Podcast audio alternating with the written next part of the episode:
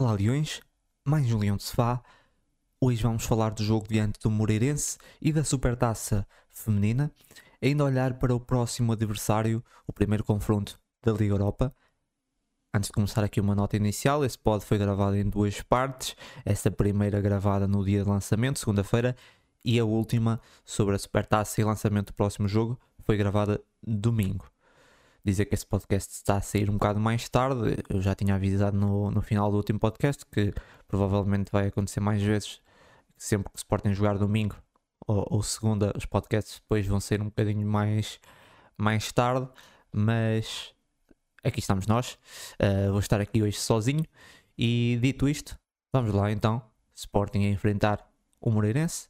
Equipa que, embora só tenha uma vitória na época, dificultou bastante a vida ao Futebol Clube Porto e Sporting Clube Braga, perdendo por 2-1 eh, e 3-2, respectivamente. Contra o Sporting, só ganhou duas vezes na história, para a Liga apenas uma em 2003 e nunca conseguiu bater os Leões em Alvalade. Em relação ao 11 do Sporting, não vimos grandes alterações, apenas a volta da titularidade de Marcos Edwards. Ivan Fresneda podia ser aqui uma opção, havia aqui a dúvida continua no banco e nesse jogo nem sequer chegou a entrar.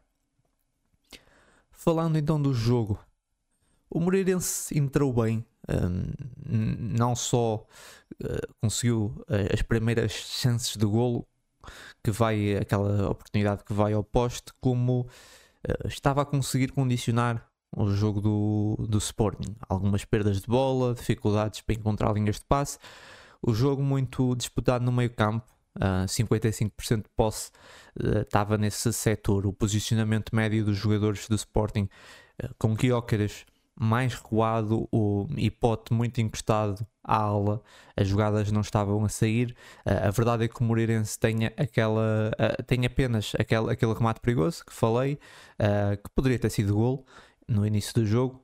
Outros dois fora da área, e nada mais conseguiu fazer na primeira parte e pouco perigo mais levou em todo o jogo. Uh, eu diria mesmo que esse remate que passa ao lado, que ainda, ainda bate no poste, foi a jogada de maior perigo de todo o jogo para o lado do Moreirense. A segunda parte um, do Sporting, a história, foi, a história foi outra, com outro posicionamento, um pouco mais subido, principalmente o Guiócares, que uh, estava um bocadinho mais subido no campo, conseguiu complicar muito a vida dos, do, da defesa do Moreirense. Sofreu nove faltas, e aqui uns dados da Goal Point, há dois anos que um jogador não sofria nove faltas na liga. Uh, na primeira parte, o Sporting tinha apenas 3 remates dentro da área, na segunda parte, conseguiu finalizar 10 vezes dentro da área, uma melhoria significativa na qualidade de jogo, uh, muito pelos passos que estava a conseguir explorar. Uh, que não encontraram no primeiro tempo, também por mérito do, do Moreirense, que estava bastante bem posicionado. Falando do primeiro gol que abriu o jogo, Morten Yeoman estreia-se a marcar pelo Sporting, ele que já não marcava um gol desde outubro de 2019. E é engraçado que recentemente tenha tido dois golos uh, uh, fora de jogo, dois golos invalidados por, um, por fora de jogo. E foi no Sporting e na, e na seleção, e, e, o facto que um, e é um facto que ele tem tentado bastante esses, esses remates de longa distância. E já nesse jogo tinha tido um remate ao poste e acaba por conseguir marcar e torna-se também o primeiro uh, dinamarquês a marcar pelo Sporting. Sobre os outros dois golos, também há aqui um dado inter interessante, novamente à boleia da Goal Point. Há dois anos que o Sporting não finalizava tantas vezes de cabeça num jogo, foram sete cabeceamentos, dois deram gol, na do Joker já mesmo no fim do Diamante. Um, embora não tenhamos visto como em tempos um exagero de cruzamentos, eu acho que houve uma utilização inteligente desse recurso e, e acaba por um, um, deles acaba por dar o golo. Um, já agora, também para informação, os, os cabeceamentos foram três do Coates, dois do Guiocas, um do Diamante uh, e um do Paulinho. Uh, Coates continua a ser o mais ativo de cabeça. Agora avançar aqui para os destaques do jogo. Um, vou aqui para os destaques positivos. O, para mim, o MVP do jogo, Victor Gyökeres, que batalhou muito no jogo, incansável. Foram 19 duelos Um, disputados 12 ganhos, 4 passos-chave, acaba com uma assistência. Um, é verdade que aquela assistência é um bocadinho de sorte, mas conta na mesma e tem um, um bom golo. Depois, Nuno Santos. Uh, desculpem, Nuno Santos, muito, muito projetado na ala esquerda, às vezes uh, parecia que estávamos a jogar com 4 avançados, mas criou boas situações de golo, não tendo feito um jogo brilhante, ainda assim acaba com uma boa assistência. Uh, Morton também gostei bastante do seu jogo, com isso em bola, bastante inteligente e claro, uh, por aquele golaço. E depois Osman Diamante, um, dos 11 duelos disputados, perdeu apenas dois, uh, mostrou bastante solidez e acaba por fechar aqui as contas do jogo com um gol, por isso dou destaque também ao Diamante. Destaques negativos, tem apenas um, o Marcos Edwards. Um, muitas perdas de bola, foram 20 no total, zero dribles, não conseguiu acrescentar quase nada no jogo, passou completamente ao lado nessa sua volta à titularidade. A verdade é que ele na primeira parte ainda conseguiu ali encontrar alguns passos e até foi bastante importante para um, o Sporting se soltar mais na frente, mas, mas não não conseguiu ter muito sucesso nessas suas arrancadas. O Edwards está a ter um arranque de, de época complicado e com um, a competição que há na frente, com os homens da frente, pode começar a ficar para trás. E eu acho que ele é um jogador que hum, apresenta alguma instabilidade emocional, principalmente se não jogar, pode tornar-se aqui um problema, porque o Edwards eh, não é propriamente um jogador que me parece que lide bem em, em, uh, em ser uma opção de banco. E, e, acho que poderá se tornar um problema maior porque é, é, pode ser complicado de gerir o Marcos Edwards se ele não não for uma peça uh, principal no Sporting, uh, não sei como é que o Edwards vai conseguir, vai gerir isso, porque a forma que ele tem entrado e agora como, como apresentou esse rendimento nesse, nesse mesmo jogo, eu creio que o Edwards está uns furos abaixo dos, dos outros jogadores, uh, das outras opções para a frente. Em menções, falar aqui de Gami Katam, novamente a entrar bem, dessa vez ainda com uma, uma boa assistência.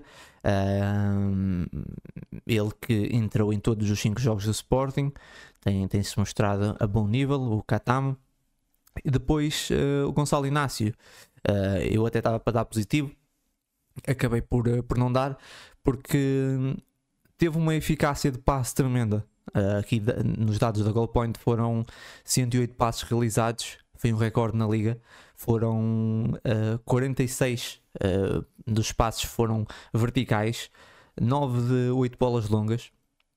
Um, parecíamos estar algo cansado e isso talvez o tenha, se tenha refletido até nos duelos defensivos, que parece que teve ali alguns, alguns erros. Eu penso que talvez pelo cansaço, lembrar que ele, que ele veio também num jogo de bastante, bastante exigente, não diria, porque foi um jogo, um jogo muito tranquilo, uma, uma goleada, mas ainda assim é, veio de um jogo de, seleção. Se não me engano, ele fez, fez os 90 minutos. É normal que venha um bocadinho mais cansado e acho que isso refletiu. Um, e também sobre o pote, eu acho que vale a pena quem não ouviu ainda uh, ouvir as declarações do Ruben Amorim no pós-jogo. Uh, sobre o Pedro Gonçalves, acho que vale muito a pena ouvir e deixo, deixo aqui essa recomendação. Basicamente, sobre o jogo está tudo. O Sporting foi, foi muito melhor, mereceu ganhar. Uh, depois de uma entrada menos positiva, melhorou no jogo. Uh, acabou por criar bastantes situações de golo, não permitiu quase nada. Tem ali um outro erro, uh, mais no, no, início da primeira parte, mas, mas no geral teve bastante bem defensivamente. e é isso. O Moreirense tem aquela primeira oportunidade, fora isso, não conseguiu criar mais nenhuma situação. O Sporting teve bem, consegue manter a baliza a zeros. Um, e, e, obviamente o resultado, uh, a vitória nem sequer se coloca em causa, um, completamente justa para o Sporting. Vamos então até à Super Taça de Futebol Feminino, disputada numa Final Four. O Sporting chega à final após bater o Famalicão por 2-0 e o Benfica, o Sporting Clube Braga, nos penaltis. Sporting já não perdia um jogo oficial há 10 jogos, a última derrota tinha sido precisamente diante do Benfica. Sporting, a última vez que derrotou o Benfica foi na luz, época passada, com uma vitória por 1-0, inclusive a única derrota do Benfica no campeonato. Falando das escolhas de Mariana Cabral, foi mesmo 11, do, face ao, ao último jogo frente ao Famalicão. Um, para mim, a maior surpresa foi novamente a titularidade uh, concedida à Maísa. Não, não esperava ver a jovem de 16 anos nesse jogo, diante do, do Benfica. Ficaram no banco aqui algumas jogadoras de peso: um, Fátima Pinto, a Maiara, a Fátima Dutra e ainda a nova jogadora Jacinta Galabadarashi. Em relação ao jogo, um jogo que foi além dos 90 minutos, prolongamento, só concluído nas grandes penalidades eu quero começar por falar do mais negativo. Eu vou começar pelo capítulo defensivo, onde o Sporting mostrou algum desnorte. Muita fragilidade. Ah, as jogadoras do Benfica ganhavam quase sempre no 1 para 1. Os posicionamentos no geral também foram péssimos e o Benfica só não marcou mais porque ficou a dever a si, a si próprio em mais conclusões. Uh, para mim, o, o, ápice dessas falhas defensivas foi em cima do minuto 62, num momento em que o Benfica consegue, num passe longo diretamente da defesa, ligar no ataque e temos uma desorganização tal em que vão três jogadoras uh, ao portador um, da bola dentro da área e deixam duas jogadoras do Benfica à vontade para finalizar.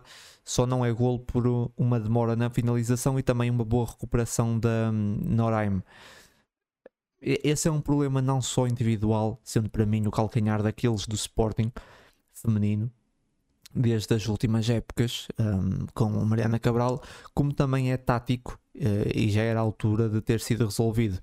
Aliás, o gol do Benfica são abordagens péssimas que permitem à Kika Nazaré transportar e finalizar daquela forma. Claro que a Kika teve muito bem a forma como, como executou aquele, aquele lance, mas as abordagens são, a meu ver, são erradas. Um, existem erros que são quase amadores e infelizmente um, não foi o setor mais reforçado no mercado. Talvez devesse ter tido outra atenção, porque vai continuar a custar jogos.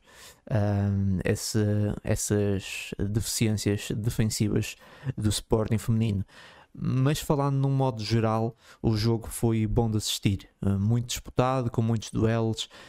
Pena a arbitragem, que a meu ver apitou demasiadas faltas e isso foi prejudicando o espetáculo. Uh, o Sporting entrou bem, foi tendo as suas oportunidades. Com o tempo, o Benfica foi tendo mais a iniciativa, mas o jogo nunca esteve entregue a uma equipa. O Sporting teve algumas dificuldades em chegar à, à conclusão das jogadas uh, e, e, consegue empatar na sequência de um livre cobrado por Maiara, bate na barra e na, na, na recarga. Uh, Norheim estreia-se a marcar. A última vitória do Sporting diante do Benfica já tinha sido com um gol de Maiara, dessa vez aqui com uma, uma meia assistência, vamos dizer assim. Foi um jogo onde as duas guarda-redes também puderam brilhar. A Lena Powells do Benfica com boas defesas, a Ana Siebert também negou alguns golos e depois nos penaltis novamente em destaque aqui mais a guardiã do Benfica o Sporting não, cons não conseguiu marcar nenhum gol em três oportunidades a Mariana Carol já tinha tirado algumas das melhores batedoras e aqui também pesou a experiência indo até aos destaques eh, para mim o mais positivo foi Andrea Noraim um, foi a melhor na defesa, a nova central do Sporting. Uh, acho que se mostrou aqui um bom upgrade à equipa. Uh, adiciona qualidade a sair com bola, bons passes. Ainda tem, claro, o, o gol do empate. Depois dei também a Ana Capeta, principalmente pela primeira parte. É sempre uma jogadora com muita entrega na frente, ajuda nas recuperações, é quase a primeira a atacar e a primeira a defender. Uh, e também a Ana Siebert, é, é ingrato o jogo pelo que fez, merecia mais. Segurou o resultado, acaba por não ser feliz nos penaltis. Ela, que até é uma guarda-redes muito, muito boa um, em bolas paradas, eu creio que ela até já defendeu uns penaltis no Sporting. Uh, a verdade é que, que, não foi feliz nesse jogo, mas, mas mesmo assim acho que merece o destaque positivo porque durante, durante o jogo ela teve bastante bem e também se chegarmos aos penaltis também é por responsabilidade da Ana Siebert, mesmo que ela depois não tenha conseguido defender nenhum. Nos destaques negativos, tenho aqui duas jogadoras do setor defensivo, não podia deixar de ser, por aquilo que foi para mim o, ponto mais negativo. Uh, Bruna Lourenço, uh, para mim das piores defensivamente, é uma jogadora que foi uh, batida consecutivamente, comete demasiados erros. E depois também atribuo destaque negativo à um, Alicia Correia. Há algumas dificuldades até para entender a titularidade concedida pela Mariana Cabral na ala. É, ela era quase sempre ultrapassada nos duelos contra as jogadoras do Benfica. É, é uma jogadora jovem, uh, eu acho que tem potencial, mas para mim, tal como a Bruna, não tem qualidade para ser titulares do Sporting. Curiosamente, as duas jogadoras são convocadas para a seleção isso aí é assunto, se calhar, para outro podcast. Mas eu, eu acho que a Bruna, nesse momento, uh, não apresenta rendimento para ser titular no Sporting. Foi agora convocada para a seleção. Uh, e já cometeu de, demasiados erros, principalmente nesses jogos. Gostava sinceramente de saber a explicação de Mariana Carvalho para deixar jogadoras como a Maiara, a Fátima Pinto e a Fátima Dutra no banco, sendo para mim melhores opções e, e, e, o porquê de uma aposta recorrente na Alicia, como eu disse, não apresenta rendimento, e até mesmo da Bruna, que mesmo cometendo erros, parece que tem ali uh, sempre o lugar uh, cativo. Uh, mas é isso, principalmente essas três. A Maiara teve muito bem a época passada, começou a entrar na reta final, teve muito bem. A Fátima Pinto chegou agora, mas é uma jogadora com muita experiência. Não sei como é que está fisicamente, mas eh, acho que devia ser titular. Uh, e a Fátima Dutra também teve muito bem. Tecnicamente é uma jogadora muito acima da média que deveria ser um, titular. Avançando aqui para umas menções, eu quero falar da Olivia Smith. É uma contratação que, na altura, quando eu falei da, da sua vinda para o Sporting, disse que tinha algumas dúvidas em relação a esse empréstimo, mas entrou, entrou bastante bem. Gostei do que vi. Não sei se ela vai ser titular no Sporting durante a época, mas acho que pode ser uma jogadora a ter em conta um, ao, longo, ao longo da época do Sporting. Depois a Maísa Correia, 16 anos, uma jogadora muito talentosa, tem um potencial tremendo. Uh, o jogo também acabou por ser complicado para ela, mas volta aqui a deixar boas indicações.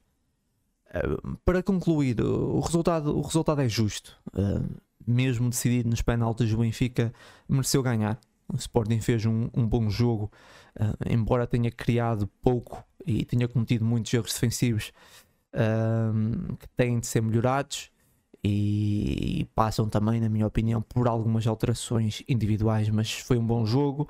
Uh, disputado, mas o Benfica, o Benfica acaba por merecer, eu acho, um, essa, esse troféu.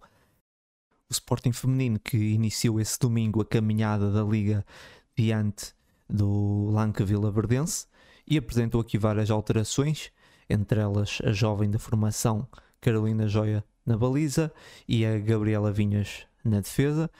Foi uma vitória expressiva, 8-0, pela diferença entre as equipas também não há grandes ilações a tirar, apenas mencionar a Maísa Correia novamente. Estou sempre a falar dessa jogadora, mas ela, basicamente ela entrou aos 71 minutos e, e marcou uh, e fez um hat-trick, marcou 3 golos. E a Gabriela Vinhas, que pelo que falei há bocado, uh, das debilidades defensivas, é uma central que eu vejo qualidade e gostava que fosse uma aposta mais recorrente ou quem sabe tornar-se titular Uh, gosto bastante dessa jogadora, gostava também de ver mais e pode se tornar uma, uma peça importante nessa equipa. Em relação à Liga, há aqui duas novidades essa época. A primeira é a introdução do VAR, uma introdução que, que, vai, que é muito importante, vai reduzir os erros dos árbitros. E segundo, um, a, segunda, a segunda novidade é que essa época, o segundo lugar, uh, dará acesso à Liga dos Campeões. O Sporting feminino que já não se apura para a Champions desde 18-19 e tem aqui esse objetivo extra, além, claro, da luta pelo primeiro lugar, conseguir esse acesso muito importante à maior competição de clubes de futebol feminino. Para finalizar, falar aqui um bocadinho do próximo jogo do Sporting, uh, um próximo jogo Liga Europa. O Sporting vai defrontar os austríacos do Sturm Graz, primeiro jogo da fase de grupos da Liga Europa uma equipa que vive um bom, um bom momento, é, segundo lugar no campeonato, com 5 vitórias, 2 empates e 0 derrotas. A última derrota foi diante do PSV, por 3-1 na pré-eliminatória da Champions League, caíram com um agregado de 7-2 e são as únicas derrotas da época, diante do, aqui diante do PSV. Um, esse sábado defrontaram o RB Salzburg num jogo que poderia valer o primeiro lugar, acabaram por empatar a 2. Uh, o RB Salzburgo que vai enfrentar também uh, uma equipa portuguesa, no caso o Benfica, na Champions. Eu parei para ver esse jogo da Liga Austríaca e vou falar um bocadinho do que, do que vi. Uh, nós vamos começar por jogar fora, por isso mencionar o ambiente que se vive no estádio. Embora não estivesse casa cheia, havia um ambiente fervoroso, muito proporcionado pela claque. Uh, claque essa que aos 20 minutos do jogo decidiu lançar vários objetos pirotécnicos, muitos focos de artifício que obrigaram a interrupção durante largos minutos. Um, agora falando do jogo, o Salzburg dominou a primeira parte, uh, acaba por só conseguir marcar um gol, mas poderia ter feito mais. No segundo tempo, uh, na sequência de um canto, um grande remate de longa, de longa distância do, do médio internacional pela Geórgia, Kitaishvili, uh, não sei se disse bem, mas acho que é Kitaishvili, não sei. Uh, conseguiu colocar uh, o Stormgrass na, no, conseguiu estabelecer o empate do Stormgrass com alguma felicidade, mas, mas uh, um grande remate. Depois desse gol do Stormgrass, uh, a equipa conseguiu crescer e novamente no lance, uh, outra vez com o Kiteshvili envolvido, encontrar um, um, companheiro que conseguiu finalizar muito bem uh, para colocar o Stormgrass na frente. Uh, foram três remates enquadrados, dois golos, sendo que todos os remates enquadrados, incluindo os golos, foram de fora da área. No caso, o segundo golo foi dentro da área, mas foi já ali à entrada da, da grande área, por isso estou aqui a contabilizar meio que que foi fora da área, mas, mas na verdade já foi dentro. Um, por isso tiveram muita dificuldade para finalizar dentro da área do, do, do, do. O Salzburgo que foi atrás, voltou a ser a equipa mais dominadora, mas depois foi menos capaz na frente que na primeira parte. Conseguem um empate num, num, num penalti. O que é que eu tirei do jogo? O, o Sturm Graz é uma equipa traiçoeira, uh, nunca se pode desvalorizar, mesmo quando está por baixo do marcador. Tem alguns jogadores interessantes, mas no geral não vi nenhum acima da média. Um, jogaram num 4-4-2 com dois avançados muito projetados, numa pressão média, dependendo da fase do jogo. Ocupam mais o corredor central, por norma, e têm algumas habilidades defensivas. O Sporting poderá explorar, sobretudo nas, nas, nas, nas alas. Será um jogo difícil para o Sporting, é obviamente. Uh, e amplamente favorito, uh, isso aí não há nada a dizer, mas sem menos, menosprezar o adversário que vai dar tudo ainda para mais jogar na sua casa. Uh, claro que vai dar uma boa réplica diante dos seus adeptos que, que, de certeza vão criar também um bom ambiente para ajudar, para ajudar a sua equipa. E é isso, Leões. Uh, ficamos por aqui, esse podcast. Uma boa semana a todos, Leões. Resta sabem, muita força sempre e até ao próximo jogo.